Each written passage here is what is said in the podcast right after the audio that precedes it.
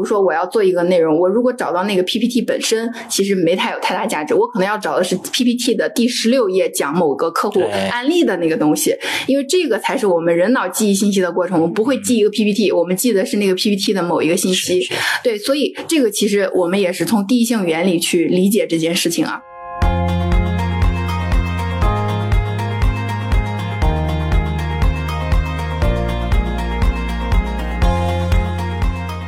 大家好，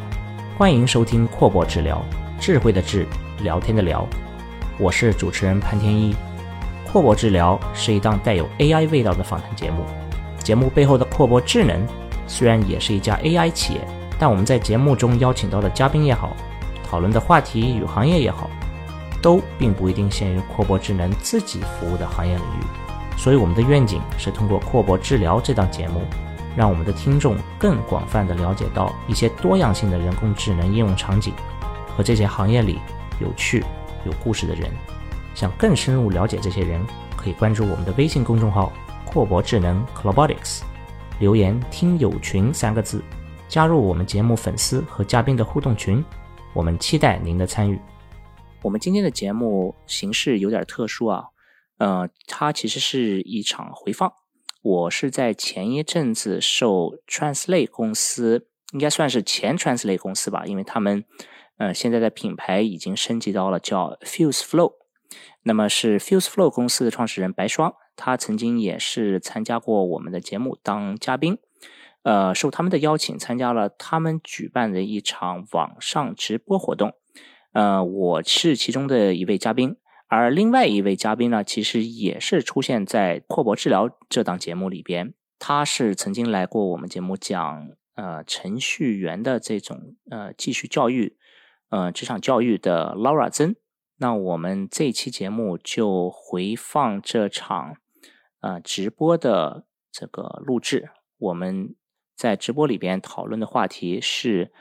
自然语言的这种资产。在企业里边如何被应用到极致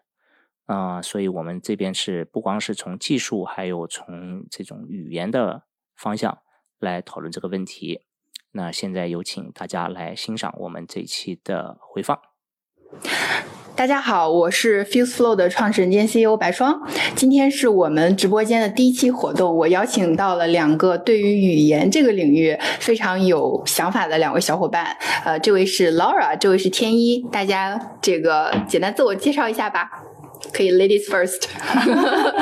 来，你先。呃，好的。呃，大家好，很高兴来到 Fuse Flow 的直播间。然后，呃，趁着人还没有很多的时候，先简单的自我介绍一下。然后，我叫 Laura，呃，算是这个职场用名、艺名，大部分大大家都这么叫我。啊，然后我现在是在一家人力资源咨询公司做 marketing 相关的工作，啊，就是跟市场营销相关。然后，那因为刚刚那个白霜也说到，我们这次是跟聊跟语言相相关的话题，那我。自己其实呃也很巧，然后我本科跟研究生都是读的跟啊翻译相关、语言学相关的专业啊，然后包括研究生的时候，我也在读这个翻译研究这个方向的，做了一些浅浅的研究吧啊，就是这个写了几篇论文这个程度。呃，那现在其实我工作到现在一直也是在呃跟外企或者说像呃一些中外合作的这样的一些组织跟企业里工作啊，所以我觉得像翻译然后语言呃其实是我工工作里非常重要且呃非常影响影响这个工作效率和产出的这样的一个环节，嗯啊，所以也浅浅的提到一下。然后我自己在工作里也其实也用过我们 FuseFlow 的这个 Beta version 的产品，对吧？出来这个产品。对对对。那我觉得其实今天我们会就这个翻译相关的话题、语言相关的话题去做一些嗯比较这个三三个人之间的一些碰撞吧。对对，天一的话，呃，他其实 Laura 也讲了，他其实是这个市场营销背景、业务背景。本身他也对于语言这个领域有比较多的研究，包括他的一个学术背景。呃，那天一的话，他是这个我们会叫算法工程师背景。那我们就让天一来介绍一下他的一个对于语言方面，就先做自我介绍，然后对语言方面的一些看法吧。OK，大家好，那个我可能就是跟就像双姐介绍的一样，就是我是一个。技术出身的来来参加这个节目，其实跟本身跟翻译可能没有那么直接的关系。嗯，但是我是从小在国外长大，然后有一个在这种异国他乡啊，是在哪个国家？我在北欧芬兰长大的。哦，芬兰。对，嗯然后哎，其实我们都是这个做做过节目这样认识的，所以嗯所以那个我的背景呢，其实是因为在国外长大，呃。各种语言在国外也学过，但其实嗯。说白了，我个人可能不是那么就是喜欢学语言，但只不嗯。过是环境的要求。被呃生活所迫。对对，然后、嗯。呃，就是回我在那边长大以后回国，呃，其实就是为了呃工作，嗯。然后来回到上海，回到中国，嗯在这边呢也已经待了十多年了，嗯所以大概是背景是这样。然后其实就是说是技术出身，但其实我并不是，也是、嗯。也是一个斜杠吧，跨斜杠。对对，跨还拍过电影，是个非常斜杠的人。嗯。对，从一个电影制片转到一个 AI 码农，大概是这样的。对，包括对于今天直播间的这些收声啊，都嗯有非常高的要求。对，我们在拍电影的时候，呃，也是为了就是呃让更多的这个观众来享受到我们的这个电影，嗯呃，所以我们也做了电影的那种翻译啊什么，就这些东西有就是呃，虽然最近可能还没没用到过这个你们的产品，但是我嗯当时候做这个翻译的时候是知道这个、这个苦苦劳的这个工作是什么样子，嗯就是对一帧一帧的去调那个声音嗯和那个字幕，明白明白。其实电影也是一种表达的方式啊。对对，像我们最近因为是做了品牌升级，大家其实之前知道我们都是 Translate 对吧？然后我们最近升级到 Fuse Flow，其实主要的原因是因为呃我们在过去其实，在翻译领域深耕，那我们会发现语言资产的这个价值，所以今天我们的 topic 也是围绕着就是企业语言资产的价值。当然，它所发挥的一个呃这个效率提升，不仅是在跨语言的场景，它在这个单语言内容生成的场景，其实随着大语言模型的出现，也有非常多的可能性嘛。那我们首先，我们今天就是探讨一个最基础的话题，第一个。就是说，语言存在的意义是什么？呃，其实，在过去的这个几个月，天一包括 Laura，我知道你们都读了一本书，叫《Bible》这这本书，嗯对吧？然后就是巴别塔，对吧？那我们现在就是 free 一下，聊一下，就是说这本书你们在读的过程当中，就是说你们怎么认知语言存在的意义，以及这本书当中有哪些章节是你们比较喜欢的？好，谁先开始？你应该是这个最初始的安利者，所以？你先安利了我，然后我们一起安利了。但是你虽然安利了我，但对我现在还没有看完，因为比较忙。我可以给大家看一下这本书有多厚，就真的像一个圣经一样厚。但虽然它它不叫 Bible，它叫 Babel，Babel 对，它是巴别塔的意思。但这本书是非常非常厚的。那我其实还没有来得及读完，但是呢，呃，我今天其实想借着这个直播间，然后跟两位已经读过这本书的人呢，我就相当于是采访一下。对，我们回到刚才第一个话题，就是说语言存在意义是什么？你认为？这个 对，比较 问题大还比较广啊对大家你可以先，你可以先给那个还不知道这本书的啊。观众对可以大说一下对我们先说一下。当。然，我们不是卖书的，我们没有这个链接 给到大家。首先就是可以讲这个书吧，嗯。他是一位美，应该是美籍华人吧，对美籍华人。Rebecca 匡，就是、呃匡灵秀，对。嗯。这这个名字还是蛮有诗文的这个含义的，嗯。嗯，然后她啊、她也是九零后的一个一个姑娘哈，嗯。那个她其实这本书已经不是他第一本了，就是他之前也写过关于这种文化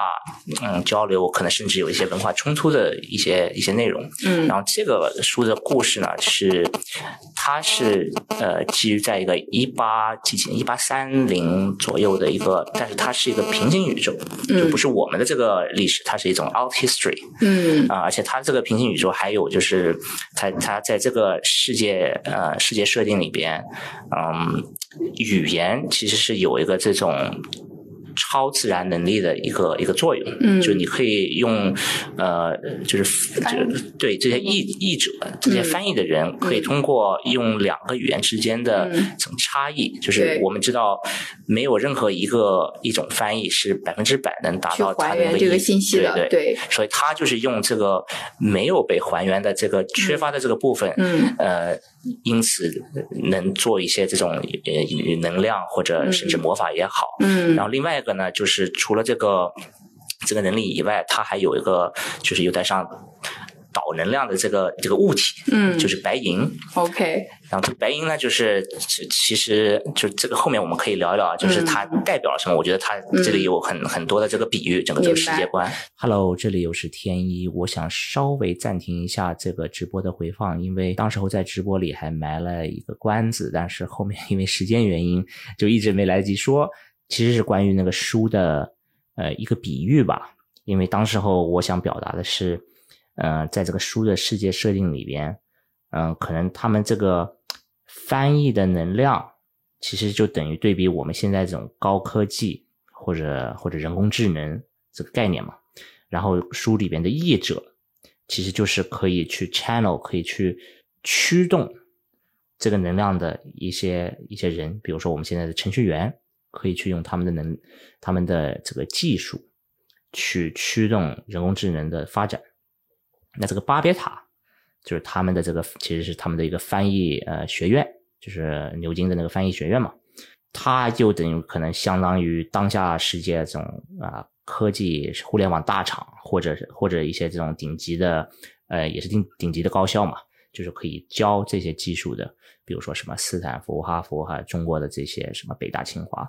嗯，那整个这个帝国体系，就当时候那个英国呃牛津和这个呃翻译学院，它代表什么？就是这个翻译学院服务了牛津，服务了英国帝国时代，就是去用这个能量，更好的让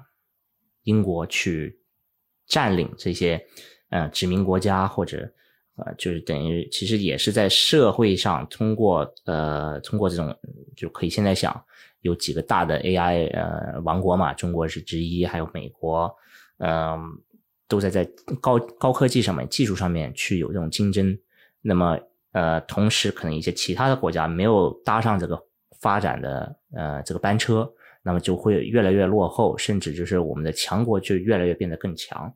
然后可能会压榨这些其他落后的国家。反正这个是我读这个书的一种解解读吧，啊、也不一定是对的，也不一定是这个作者呃原先想要表达的，但是就是作为一个自己是啊、科技公司的码农，呃转成码农，嗯，这是我一个一种第一个印象吧。OK，我们接着回到呃直播里边。Laura，你是怎么看？就是语言的存在，它本身，你像巴别塔这个故事，其实是这个造物主为了阻止人类去做通天的行为然后它使得世界上拥有了就是每一个人都不同的语言，那么它其实造成了人们之间的交流会有问题。那其实我们想说跨语言场景翻译，它本身其实就是想要去呃把这两个不同的语言之间的信息拉平，但我们也说了，就是说两个语言之间它很难去把信息完全做一个沟通，甚至说。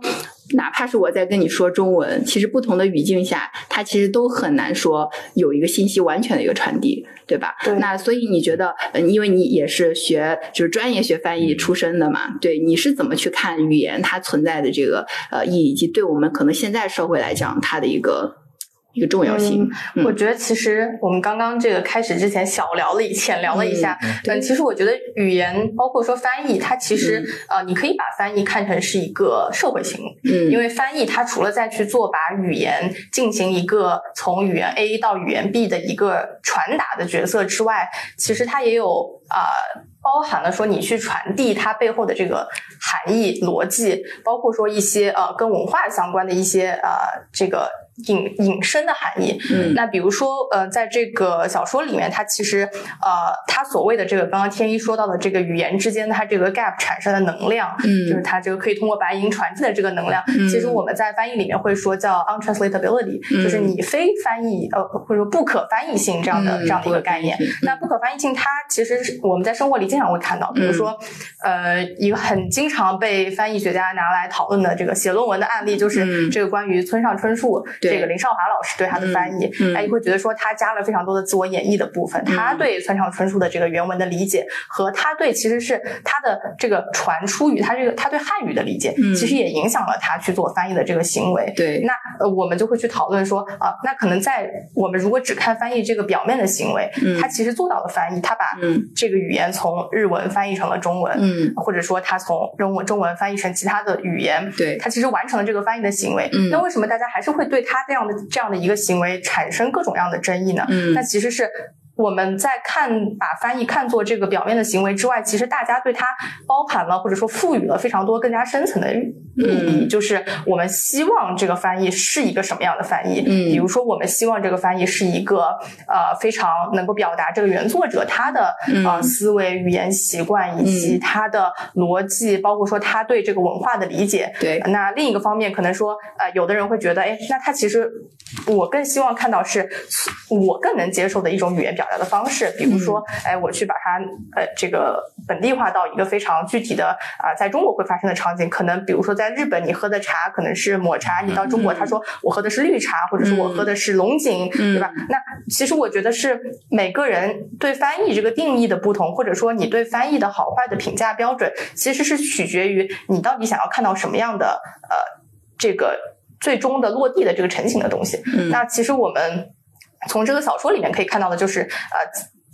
译者或者说这个作为翻译的这个人，其实他在中间获得的这个资源跟能量，就是在于他既知道，他既能理解原作者或者说原语言，他传递了一个什么样的能量，同时呢，他也有权利去决定他把这个语言翻译成一个什么样的阐述。没错。那他在中间，他像一个这个魔法师一样，他可以去在中间做这个传递。那我觉得其实是我对这个小说里面，包括说语言，我觉得他的明白明白，这个我感觉就很有体会。因为我之前也是呃翻译专业毕业，之前在巴黎高翻，然后也学过这个语言科学，所以呃，我觉得的确是从原语言到目标语言的这个过程当中，其实我们要先理解，然后再去输出的这样一个过程。所以我们其实一是掌握了这个原来的这个语境的一些东西，然后我们可能要做的就是利用我们的认知，结合可能目标用户的这种这种文化场景，然后我们再去做一个输出。其实，在这个信息的传递的过程当中，其实译者扮演一个非常重要的角色，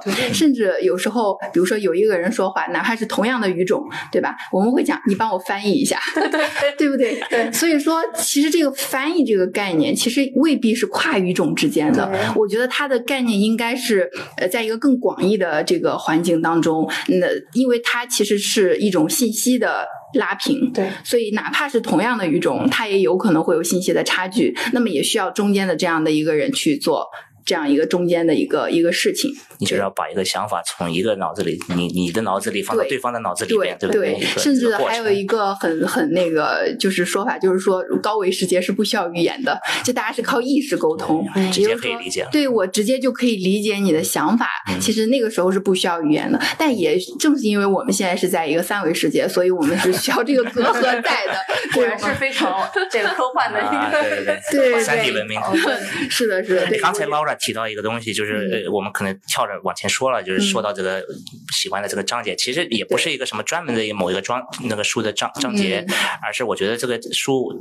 最吸引我的一个点是，它在前大概三分之二的这个环节里面，就是他在描述，呃，就我不想剧透啊，但是大概的意思就是有有一些这个，因为他是在英国，就是从帝国帝国时代嘛，对，所以他这边的学生呢，同学又是从世界各地来的，比如说这个。呃，主人公是从中国中国来这个，明白？对对，嗯，也好像是广州。OK，对对，跨文化的。但 anyway，我的意思是，他们从各地到了英国那边去，那个牛津去学这么那么高大上的一个东西，然后就刚好在这些课堂里边，他们的教授开始讲，就 Laura 你提到这个问题，你是就是以每个字的这个含义去一个一个去翻译，还是你要把它的这个原文的？意思，嗯，打包成一个就是对方接受方，嗯，那个给他本地化，嗯，能更好的理解，就是这种这种问题是是持续的一个矛盾，而且是无法解决的嘛，就是可能是要 case by case，根据每个情况，嗯，这个译者要自己做这个决策，他要往哪个方向，他要保保留原文，嗯，还是他要去本地化，对，所以这种概念甚至甚至哲学的这种东西就非常吸引我，对，然后在法语中有个词叫做。la nuance，nuance 这个词就是一些微妙的一些东西，就是就是不可说的那些东西，往往都在这个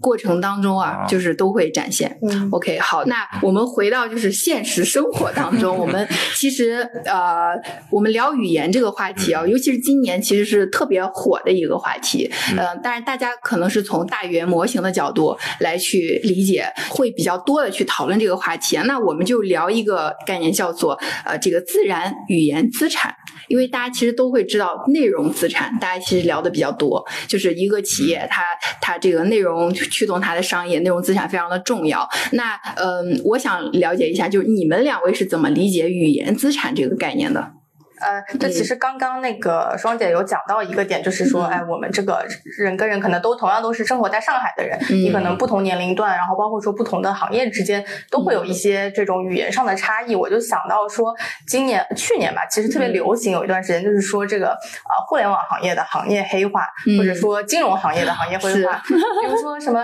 哎，我们今天什么开拉个会对齐一下，对齐。那这个拉我是理解的，对这个对齐我也是我也认识这个字，但是。可能我没有在这个行业里或者在这个公司里工作过，我就对它的呃这个语言体系是不熟悉的，导致可能就会出现呃，即便我们是用同样互相可以。呃，在语言文字上理解的这种语言来沟通，也会出现双方无法理解，或者说呃，我们都习惯了自己所谓的这种黑话，而无法去进行一个呃，就是说更加更加平等，或者说更加对齐的这样的一个交流。那其实我觉得这个行业规划，或者说公企业内部的黑化本身，其实就是一个企业的自然语言资产，或者说是一个行业的自然语言资产，因为这代表了，就其实很多，我觉得在这个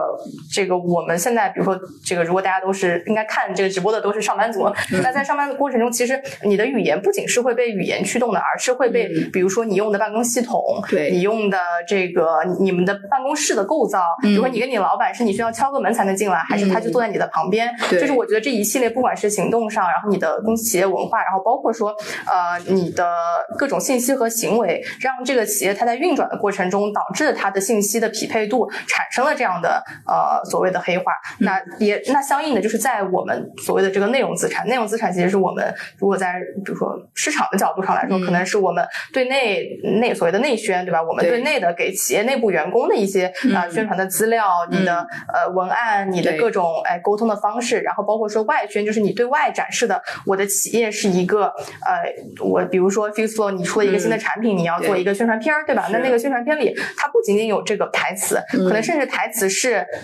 不一定是最重要的，因为你看的是一个视频，你可能有你的你的企业的颜色是什么，你的 logo 是长什么样，然后你用什么样的，你是用插画还是用真人，还是用一个什么样的模式，再加上你的文字，再加上你的配音，那可能它最后完整的呈现出了一个我们现在在二零二三年已经是一个短视频为王的这样的一个时代，我们去说的这样的一个一个资产，一个内容资产。那我觉得这个内容资产里面，它包括了其实大量的语言，包括由语言产生的其他。我们刚刚说到的这些相应的内容资产，所以我觉得自然语言资产。它其实是把内容资产再往前推了一步，嗯，就是我们回到这个根本上是什么决定了我们企业去拥有这样的一个内容的库也好，内容的我们可能在什么 SharePoint 里面，在钉钉上，在各种各样的地方，我们藏着的这些企业内部的这些资料，那我觉得其实这个是呃，我我觉得从一个这个内宣或者外宣工作者的角度，我觉得其实是嗯非常重要的这个企业内部的一个自然资叫自然语言资产，对，然后那可能说在这个自然自然原资产的产出上，那我觉得可能是就和的部，就可能有点和而不同的感觉。就和的那个部分是我们刚刚说的啊，你你最原始的那个你企业内部的这一套语言系统，或者说你的这些内容系统啊，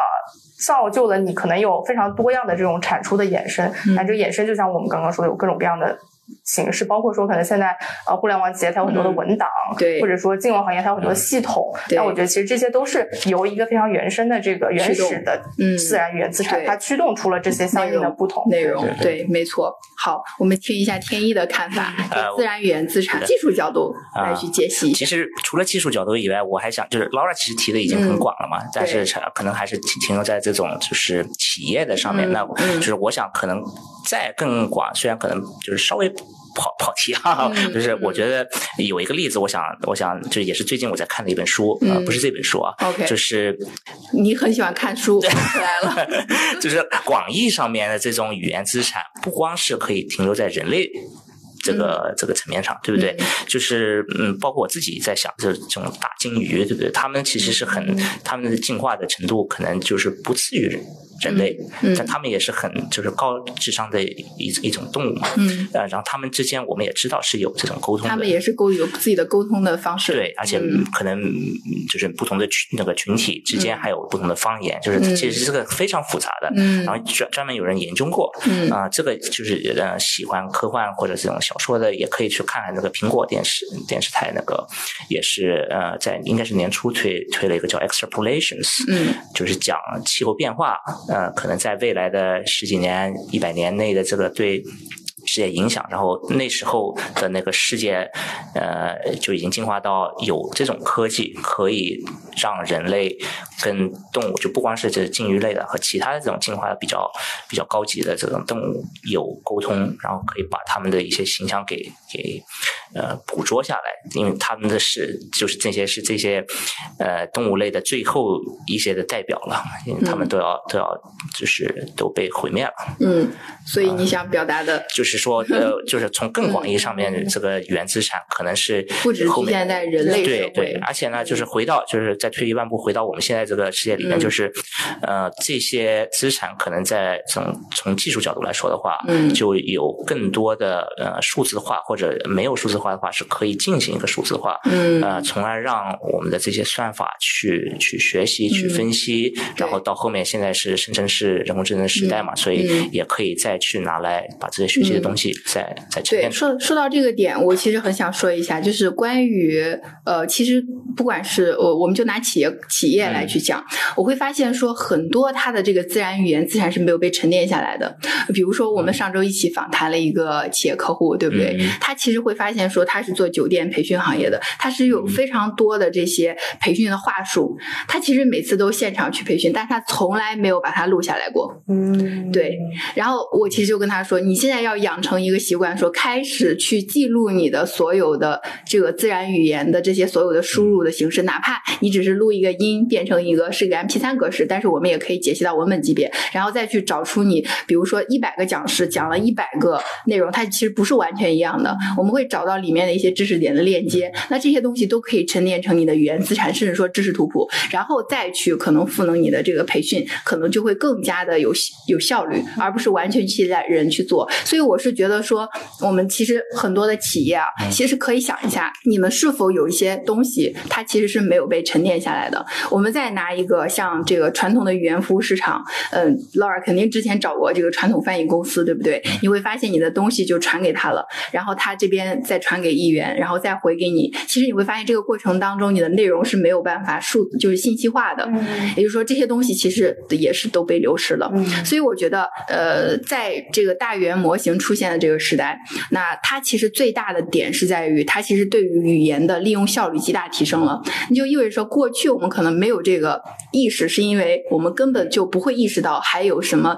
利用它的这个方式，因为我们可能没有这个 mindset，所以说我们不会去积累它。那我觉得现在其实任何包括我们这次的谈话，其实都可以变成未来的我们的你的语言资产以及我们的语言资产，然后我们其实这些都是很很有很大的价值在的，对，所以这个是一个点啊。那呃，我们下面可能要聊的一个话题是，为什么企业的语言资产没有被释放？我觉得一方面是他没有积累的这个习惯，就我们想说，如果是他积累了语言资产，为什么没有被释放？那比如说从这个市场部的角度，对不对？嗯、你有什么痛点吗？就是你会觉得，呃，当然我们也做了一个调研，待会儿我会分析一下，你可以猜一下。对我先首先，因为我们是完全没有彩排过的，啊所以我们是非常随机的再去问。比如说我我现在就是在做一个用户调研，我就想问你，就比如说在你们市场部，你们输出的这些内容，你觉得有多少的内容的输出是基于原来已有的东西？嗯它的复用效率你觉得会有多少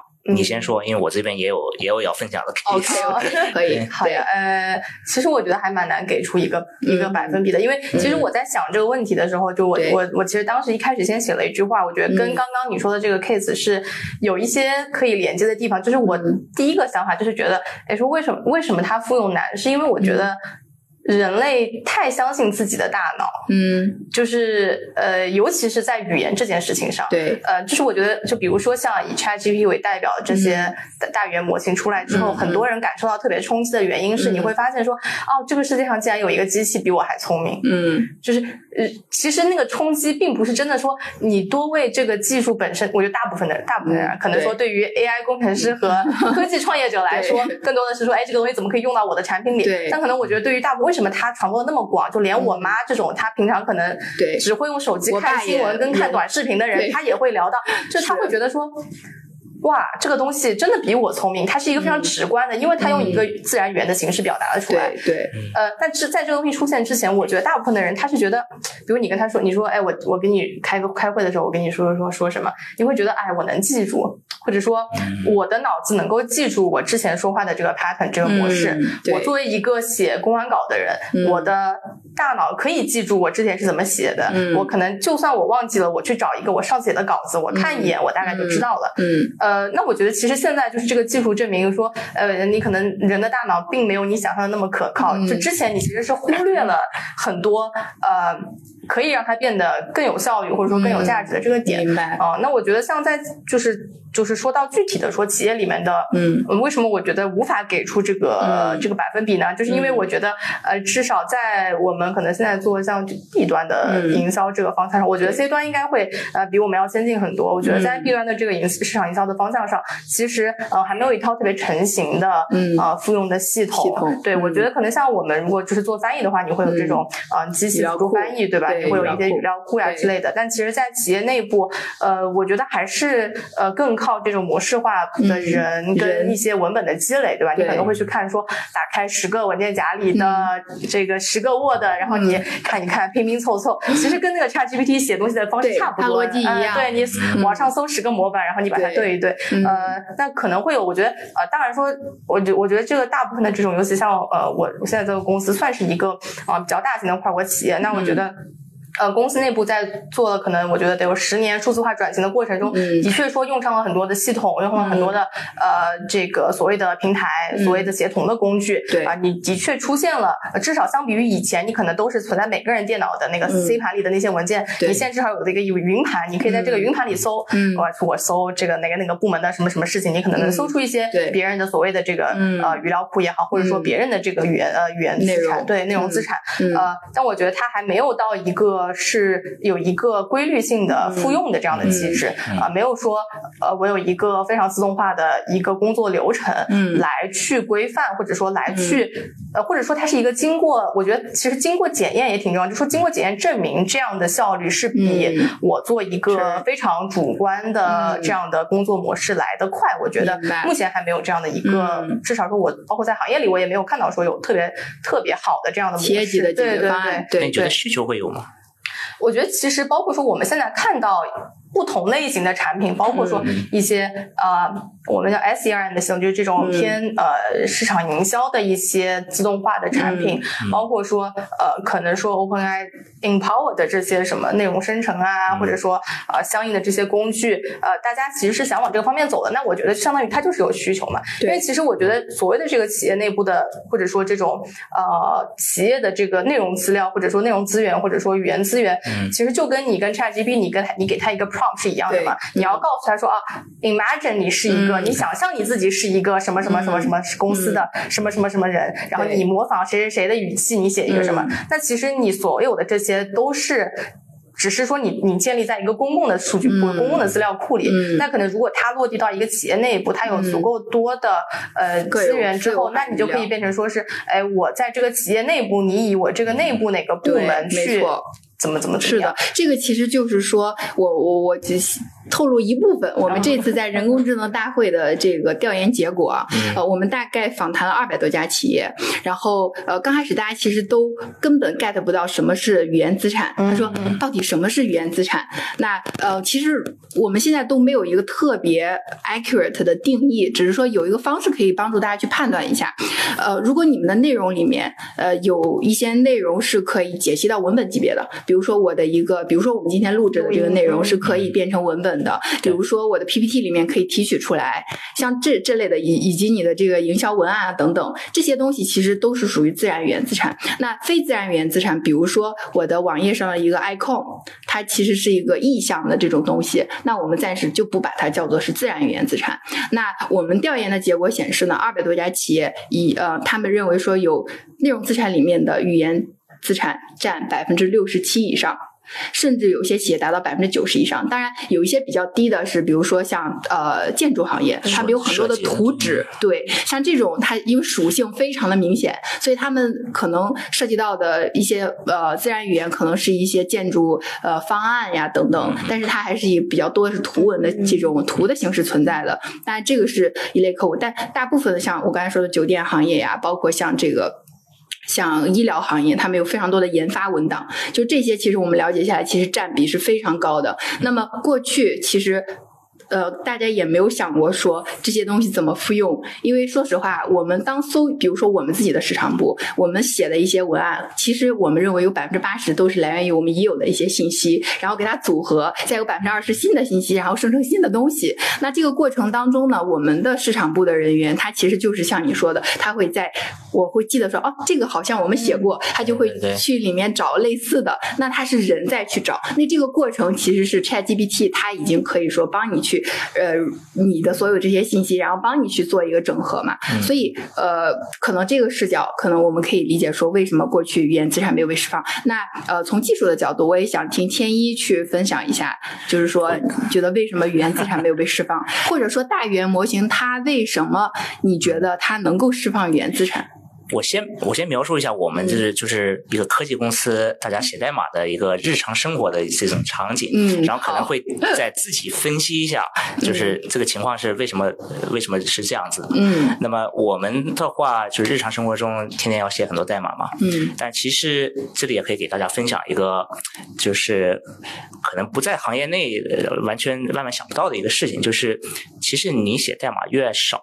越好，嗯，因为你不就不会写出 bug 嘛。大部分的代码其实是可以复用的。嗯，我们有很多这种公开代码，就是叫开源代码，也有就是企业如果运转了很久，其实它有很多这个历史的代码的这个这一个库。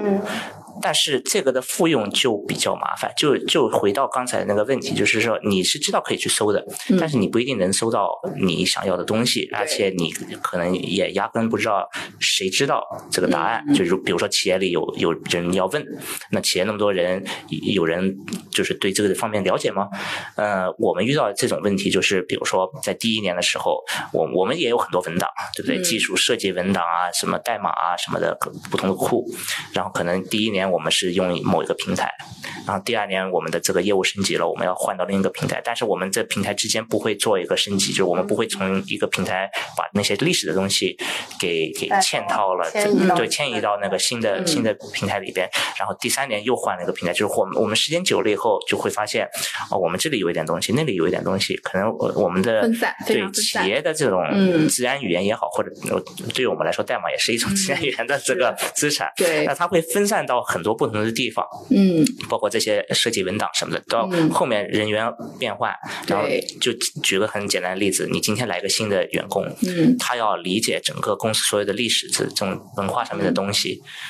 就包括怎么按照公司的一个规范去写代码是非常难的。嗯，对。它的这个参考，这像如果有这种工具，可以就是它能猜到你现在想干什么，包括它已经有现有的所有的这个资产数据，对它自动可以给你就是拿过来哦。我猜你现在需要这个模块，嗯，你就不用去问了。嗯。然后这些平台呢，呃，很少有直接可以就是用，比如说这种 API 接口，嗯，来直接对接，嗯，你用计算机写代码方式去在里面搜索或者。明白。好，我现在问你一个问题，就是说向量数据库这个东西其实已经存在了十几年了。据我所知啊，对，就是它为什么在大语言模型出现之后火了呢？你有没有想过这个问题？我我是想过这个问题，因为我我其实我其实也是在应该有好几年前，就是你们当时候之前的那家企业的一个呃一个活动上碰到别的公司是专门做这种呃上量数据库的，嗯。然后当时我听了他介绍以后，完全没听懂，嗯。就我就不知道你这个东西会拿来干什么。嗯。但是现在就是有了大语言模型以后，就突然对我来说，起码嗯。就是它突然就是亮亮起来了，就是因为向量数据库这个稍微要说一点点技术啊，嗯。就是它其实是会把，比如说一段，一就是它可以小到一个字，嗯。一个词，或者大到就比如说它的一段字呃整整合起来，但是它会基于这个内容，会给你计算一个，你可以理解像地图上面的一个点。就是地图上面 x y 这个坐标，你放个点，就是说你现在在这里，它就等于是把这句话的一个语义，它的一个意思，嗯在 map 到某一个一个物理的一个点上。嗯然后这些点呢，嗯每个文档就是比如说你的公司里面的所有的资料，可以生成一个这种这种坐标。嗯它其实就会把你的地图啊、这个城市那个城市每个地方都标起来了。嗯那后面呢，你比如说要做这个语义上面的搜索，嗯，你说你现在想今天想写个这种样子的代码，语义你大搜索，对、嗯你就是你用自然语言去描述一下你想写的这个代码，嗯它其实就把你的这个描述语也转成同样的这个地图里面的某一个坐标。可不可以这样理解？就是说，呃，向量数据库它本身的存储方式，或者是它的一个这个项链化的方式，它是 by nature 是这种语义的方式，去它非常。接近就是语言上面的这种需求，明白所以突然我们就有一个很非常好的方法去嗯做这种模糊搜索了，嗯，就之前完全做不到的。semantic search。是的，是的，对，对我还有另外一个视角跟嗯大家分享一下。呃，我刚才不是说过，我大一的时候是读过一年语言科学的嘛？嗯其实大家对于语言中枢这个概念，我不知道有没有大概的了解。其实我们所有人类的沟通。呃，其实我们的听说读写理解推理，其实都是靠我们的语言中枢来去实现的。那整个的过程呢，可以分成这个呃输入，也就是说我们耳朵听、眼睛看，去解析信息。那这个过程其实有点像这个 ASR、OCR 的对应的这个技术，是不是？所以第一步，OK，我们对应到了人的能力和 AI 的能力。那么在这个中间的这一步，理解推理这一步，我们过去其实为什么翻译这个领域提前做了这个产品化，是因为过去有 RNN 卷积神经的这个技术，所以说它在一定程度上可以代替人去做一部分的翻译，所以说它有了产品化的空间。那现在呢，在这个理解推理这个地方的生成场景，也就是单语言的场景，它出现了大语言模型。然而，大语言模型它其实怎么去理解大语言模型？它的一个 role 在我们的人脑中，其实我们呃就是说有一个叫海马体的一个地方，它有点像。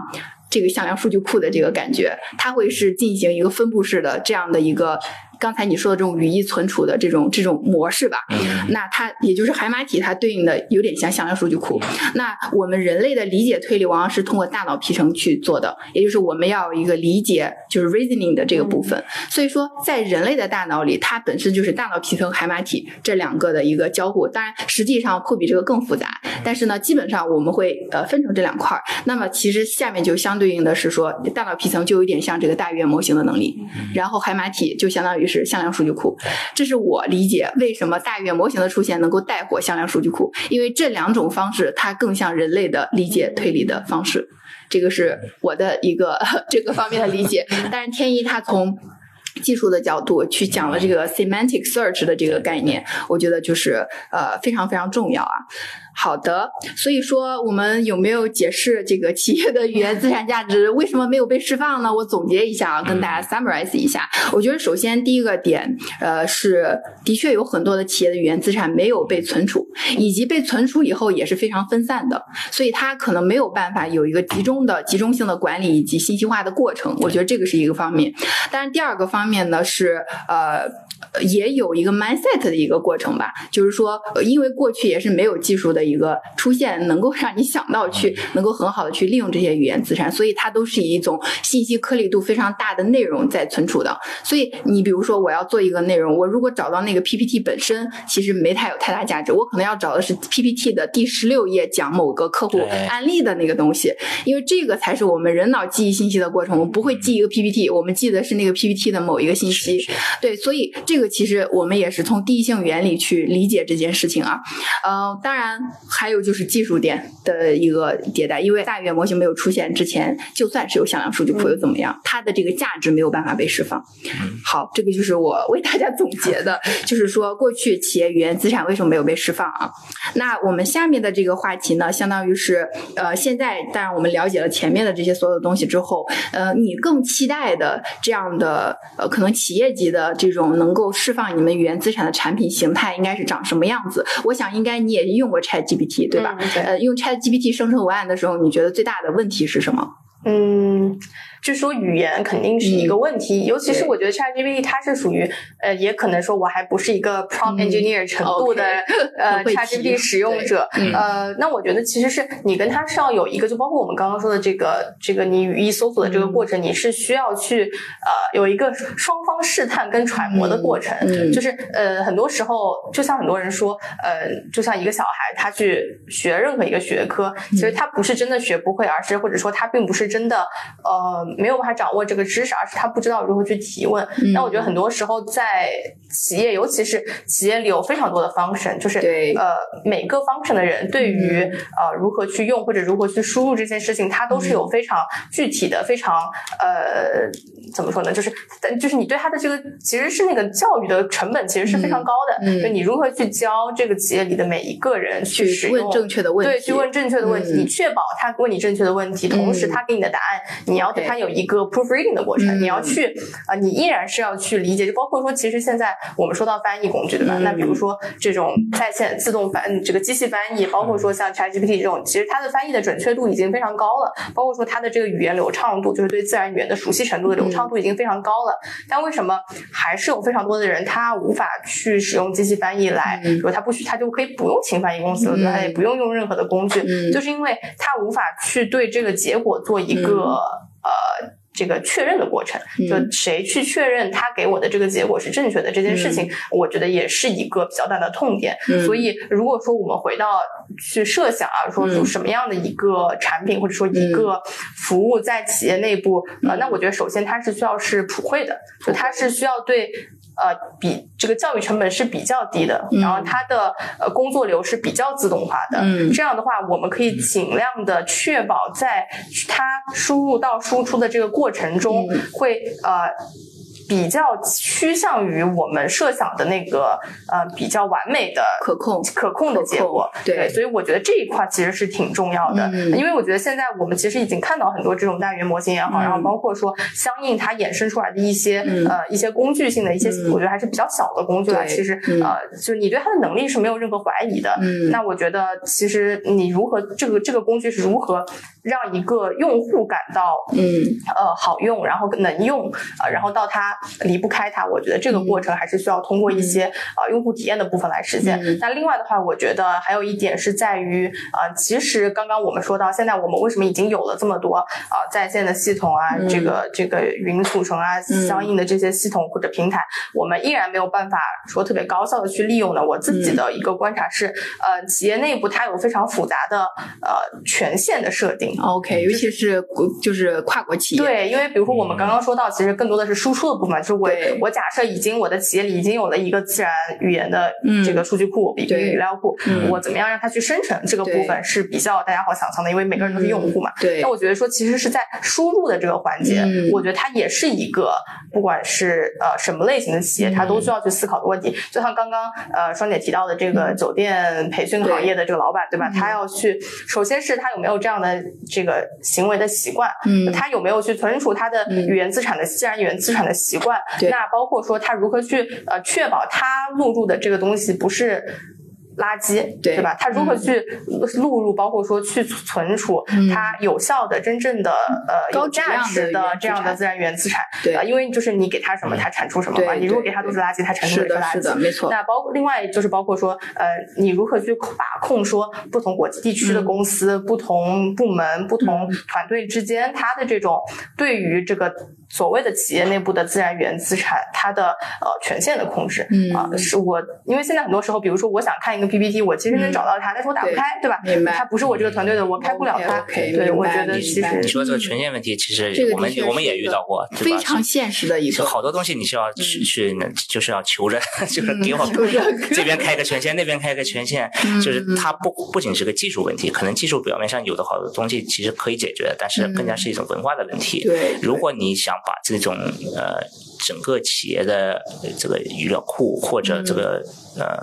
这个向量数据库应、应用到极致的话，那其实是需要一个非常公开的，嗯让它接受大量的能够数据流动，能够流动，对对能够对实现一个数据的平权，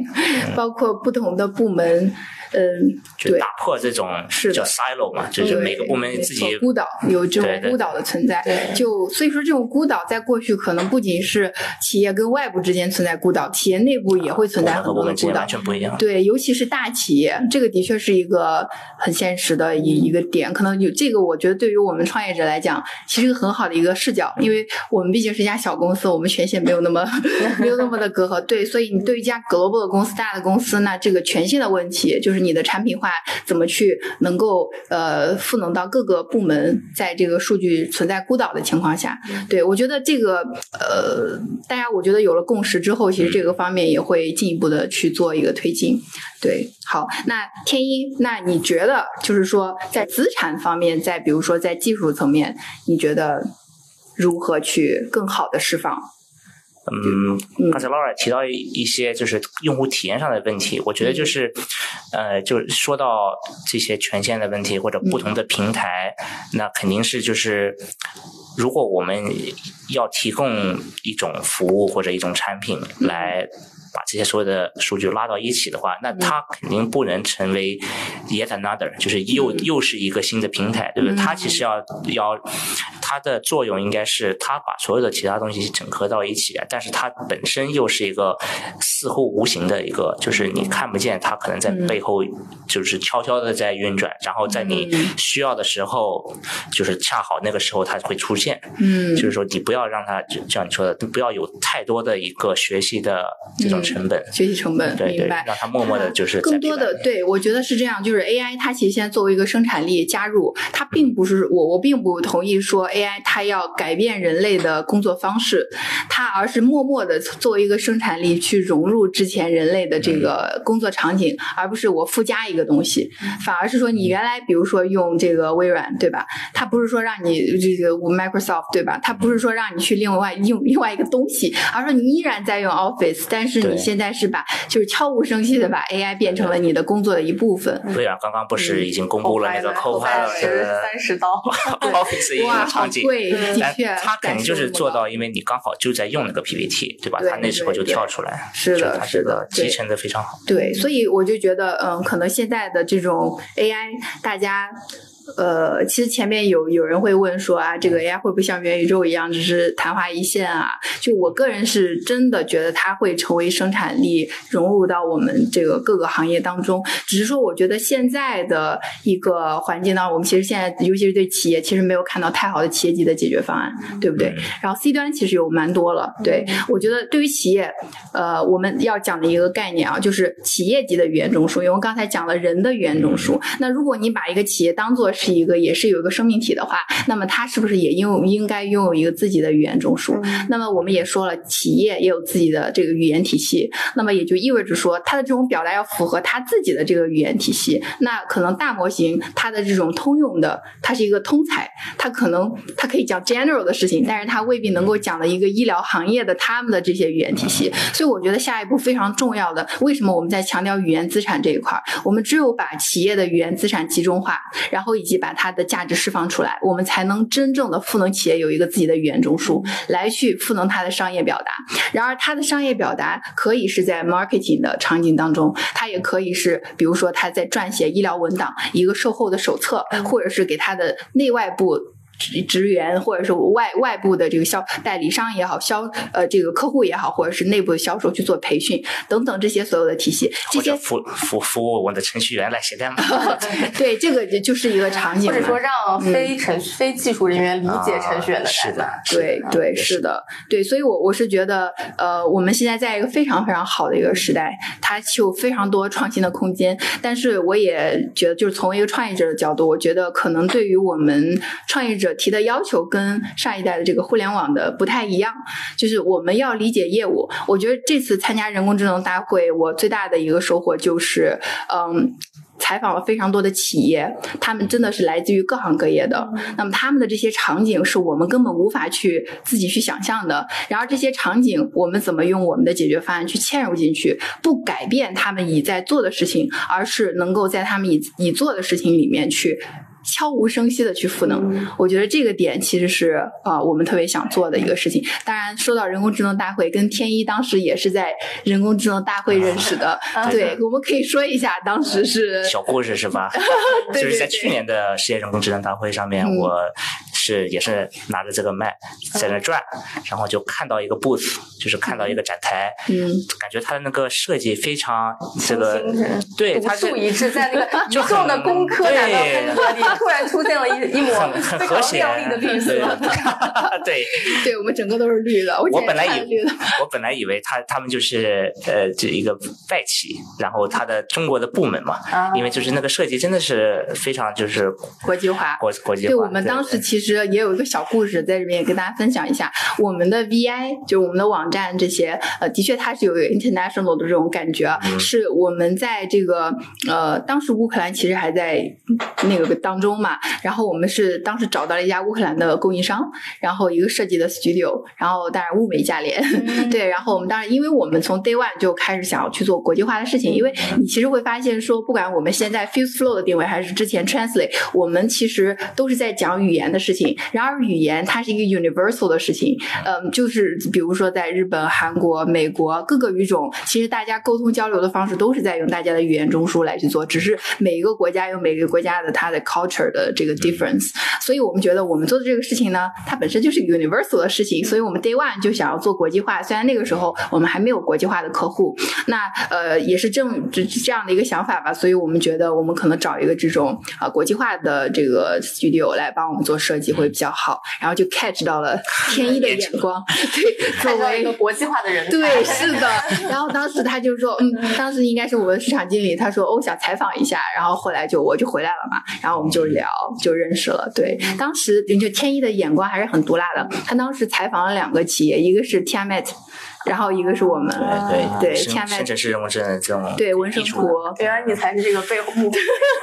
你应该做，虽然你的节目没有，虽然你的节目没有那么火，但是你推的企业都火了。对对对对对，他们都融到资啊！你后面不是还发了消息吗？就是说什么某某某客户想跟我们合作，然后是在一个节目上听到。对，当时是天一，就是这个播客给我们带来一个客户，所以对我就觉得非常的。很有缘分的一件事情吧，对，包括天一，其实他对于语言啊，包括这本书也是他介绍给我的，我一定抽时间读完，